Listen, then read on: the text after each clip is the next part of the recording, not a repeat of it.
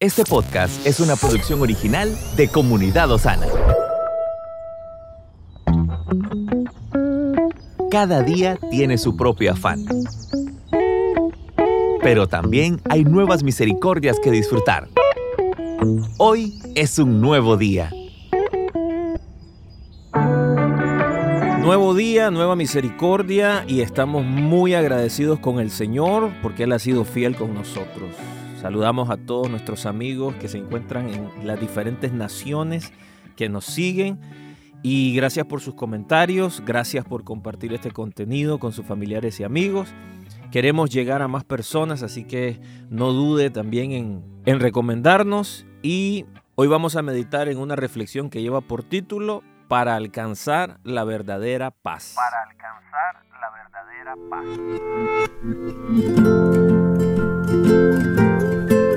A pesar de que Jesús era 100% Dios y 100% hombre, Él no forzó a nadie. Él no obligó a aquellos que lo rechazaban a someterse a su soberanía. Porque en el reino de Dios no se gobierna ni se domina por la fuerza. Donde sí lo hacen, por ejemplo, era en el Imperio Romano, donde existía un principio que se denominaba la paz romana.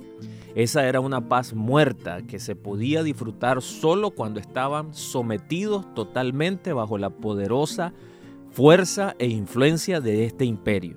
Es una paz falsa que únicamente la sumisión permite. Sin embargo, la paz de Jesús es la paz de la libertad, del reposo, del amor y sobre todo del perdón.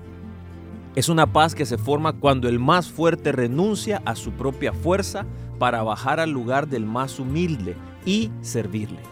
Es una paz que se logró cuando Jesús, quien tiene la autoridad de llevar a cabo el juicio más importante, realizó el acto del perdón más grande entregando su vida a cambio de todos nosotros como pecadores. La paz del reino de Dios llegará a este mundo cuando nosotros que creemos y seguimos a Jesús vivamos sirviéndole como un rey que es sacerdote como Él. Y esto debe comenzar por la familia y la iglesia. Cuando aquel que cree que debe ser servido y recibe el halago de las costumbres y las tradiciones seculares, mengua poniéndose en el lugar del más débil. Esa familia, esa sociedad y comunidad se convertirán en una congregación de la paz Así Jesús vendrá allí a gobernar como el Rey de la paz.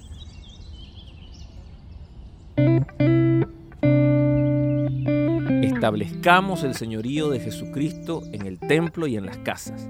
De esa forma seremos edificados en amor y alcanzaremos el propósito por el cual nacimos. Que Dios te bendiga. Estuvo acompañándote Moisés Torres. Estamos en tu plataforma favorita. Recuerda que puedes escucharnos en Spotify, Apple Podcast, Amazon Music y Google Podcast. Compártelo y sé de bendición a los demás.